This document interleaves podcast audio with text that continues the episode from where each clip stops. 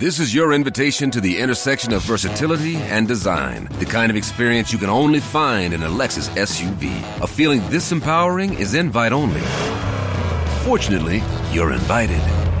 Experience the versatility of the complete line of Lexus SUVs and some of the best offers of the year on select models at the Invitation to Lexus sales event now through April 1st.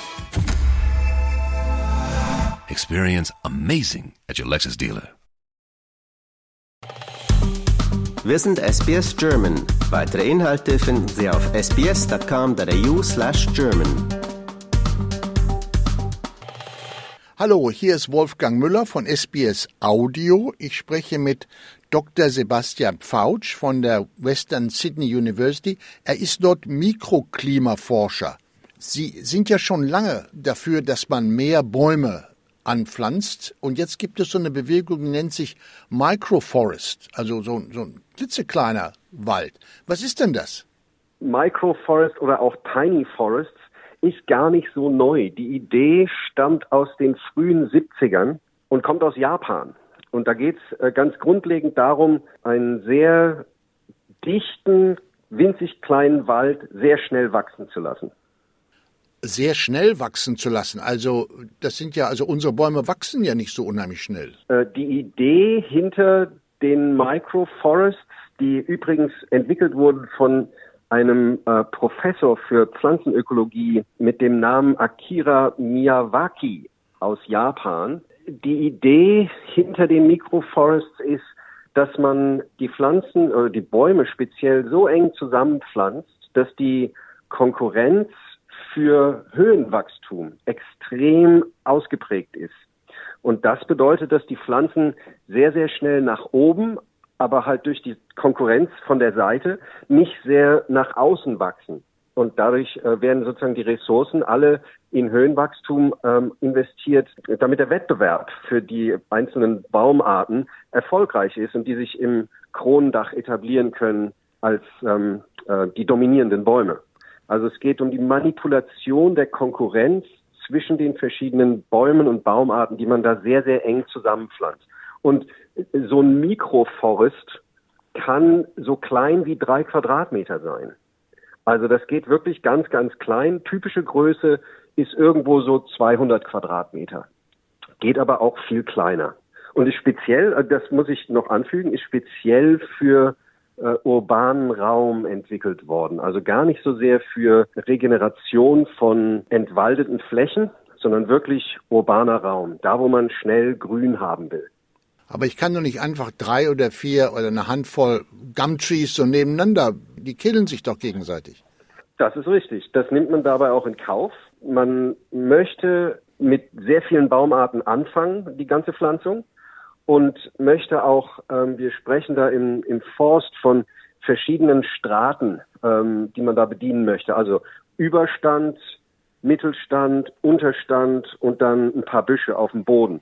Also das ist nicht nur dafür gedacht, dass man ganz schnell wachsende Baumarten dann nimmt, um möglichst schnell so kleine Stöckchen, äh, die vier Meter lang sind, da zu haben, sondern man möchte wirklich ein, ein Mini-Ökosystem etablieren, wo viele Insekten Lebensraum finden, wo Vögel Lebensraum finden, wo sich Menschen dran freuen, die die Luftqualität verbessern, in meinem Fall, die natürlich auch Kühlung bringen, ja, regulieren das Mikroklima, pro produzieren Sauerstoff.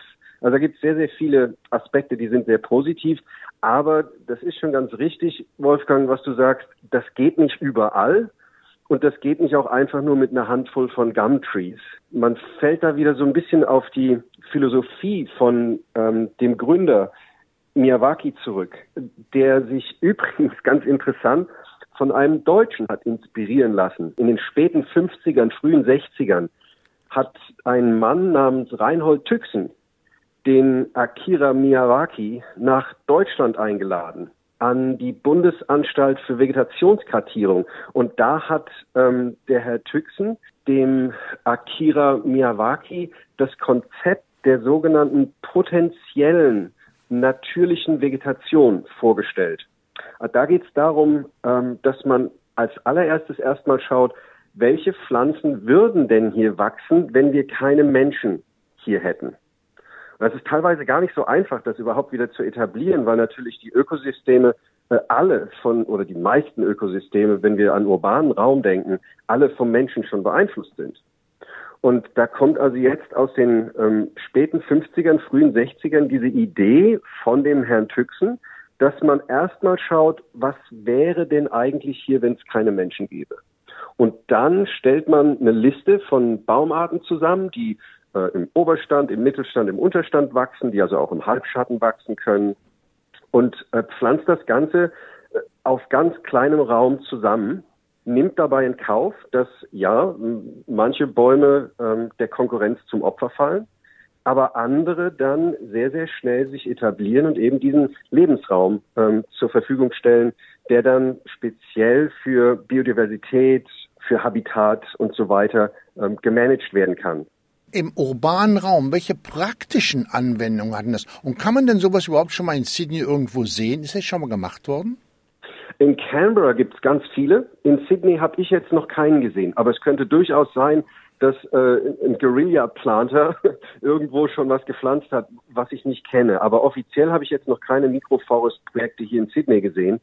Ähm, aber Canberra ist da ganz stark dabei. Und es gibt auch verschiedene Leute, die durch ganz Australien reisen und zum Beispiel in Schulen ganz intensiv diese Microforests ähm, etablieren. Das sind tolle Projekte. Da geht es wirklich um das Einbinden der Community, da geht es damit, ähm, äh, Bildung und Naturerfahrung an Kinder ranzubringen, die ja zum größten Teil ähm, sehr viel, sehr viel weniger mit der Natur zu tun haben diese Tage. Also da ist die in Spielzeit indoors und vom, vom Screen oder am Tablet oder sowas ist natürlich viel länger. Es gibt Haufen wissenschaftliche Studien durch die ganze Welt, speziell in die westliche Welt, ähm, wo also dieser Kontakt zur Natur immer weniger wird. Und der ist ganz wichtig, wenn wir wollen, dass also die nächste Generation an ähm, Menschen aufwächst, die dann auf unsere Erde ein bisschen mehr Acht nehmen, als wir das getan haben. Also da braucht man diesen Zugang und diese Achtung vor der Natur. Ähm, und die Microforests-Projekte speziell an Schulen helfen, ähm, dass da Zugang zur Natur geschaffen wird, dass da Identifikation und, und wirklich auch hands-on ähm, Arbeit damit verbunden ist und dann sehen kann und also auch erleben kann, das geht ja alles relativ schnell. Innerhalb von zwei, drei Jahren hat man dann etwas geschaffen, was schön aussieht, vielleicht auch ein bisschen wild, ähm, wo man natürliche Dynamik sieht und wo man weiß, okay, da leben jetzt auf einmal wieder Vögelchen drin, das verbessert die Airqualität äh, um die Schule ähm, und ja, es ist etwas, was die Kids geschaffen haben und dadurch dann auch besser darauf aufpassen. Ja, ich erinnere mich, wir hatten ja auch damals als äh, Volksschüler so, ein, so einen Schulgarten gehabt und ich glaube, ich habe da zwei oder drei Jahre gebraucht, um eine Tomate zu ernten. Aber immerhin, das war ein Erfolg. Nicht? Das, es ist aber noch in der Erinnerung geblieben. Ja, ja, natürlich, wegen der einen Tomate, nicht? Die ich selbst ja. gepflanzt. das ist ja schön. Hm. Aber also ja. Stell dir vor, du hättest einen ganzen Wald gepflanzt. Das wäre wahrscheinlich noch viel intensiver in deiner in, deiner, in deinem Gedächtnis geblieben. Ja, das hat mein Fett gemacht. Der hat ja im Harz gewohnt und der war ja nach dem Zweiten Weltkrieg total abgerollt. Und die sind da als ja. Volksschulkinder gegangen und haben da immer diese Fichten ein. Deswegen ist der Harz ja auch ein Fichtenwald geworden. Ja, ja, das waren die sogenannten Reparationshiebe, die wir abgegeben haben oder abgeben mussten an die mhm. Engländer und an die Franzosen. Ja. Sie haben ja schon oft davon gesprochen, äh, dass wir nicht genug Schatten in den Städten haben, dass es zu heiß hm. wird. Wir hatten ja diese, dieser Tage schon mal wieder 42 Grad in Sydney gehabt. Liegt das auf dieser Wellenlänge?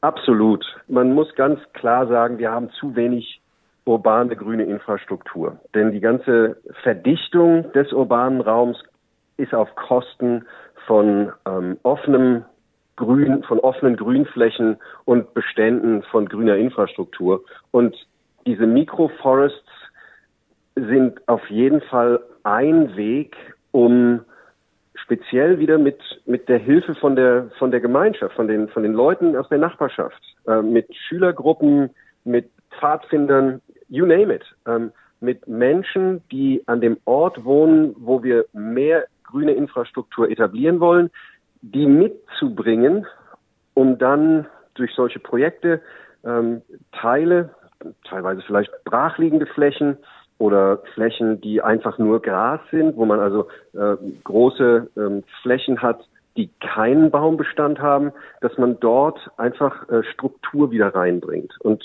über dieses Konzept, ähm, was übrigens weltweit wirklich ähm, viel, viel ähm, Zustimmung findet für Stadtbegrünung, äh, über dieses Konzept ist zumindest mal eine Möglichkeit gegeben, wo über Jahrzehnte Wissen angesammelt worden ist, wie das am besten funktioniert und auch genügend Projekte da sind, um zu zeigen, dass es funktioniert und dass ähm, positive Effekte dadurch erzielt werden können. Es ist also nicht nur einfach eine Idee von einem Green Tree Hugger, sondern es ist wirklich etwas, was über Jahrzehnte ähm, verfeinert worden ist. Es gibt Abwandlungen, wo zum Beispiel nur Obstbäume in solchen Microforests gepflanzt werden. Also da haben Leute wirklich viel nachgedacht und, und verschiedenste Sachen ausprobiert, um auch zu sehen, was nicht funktioniert. Ganz wichtig dabei die Arbeit, um den Boden vorzubereiten, damit der Wald oder der Mikrowald ähm, überhaupt eine Chance hat, in, in urbanen Böden zu wachsen. Also da gibt es verschiedene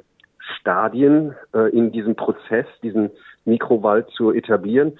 Äh, Böden gehören da auf, auf jeden Fall ähm, mit dazu. Ähm, und dann braucht man Zeit. Aber wenn es darum geht, Biodiversität in eine Stadt zurückzubringen, ist es auf jeden Fall eine Möglichkeit. Finde ich enorm interessant und auch sehr relevant. Danke für dieses schöne Gespräch. Danke, Wolfgang, für dein Interesse an Bäumen. Lust auf weitere Interviews und Geschichten? Uns gibt's auf allen großen Podcast-Plattformen wie Apple, Google und Spotify.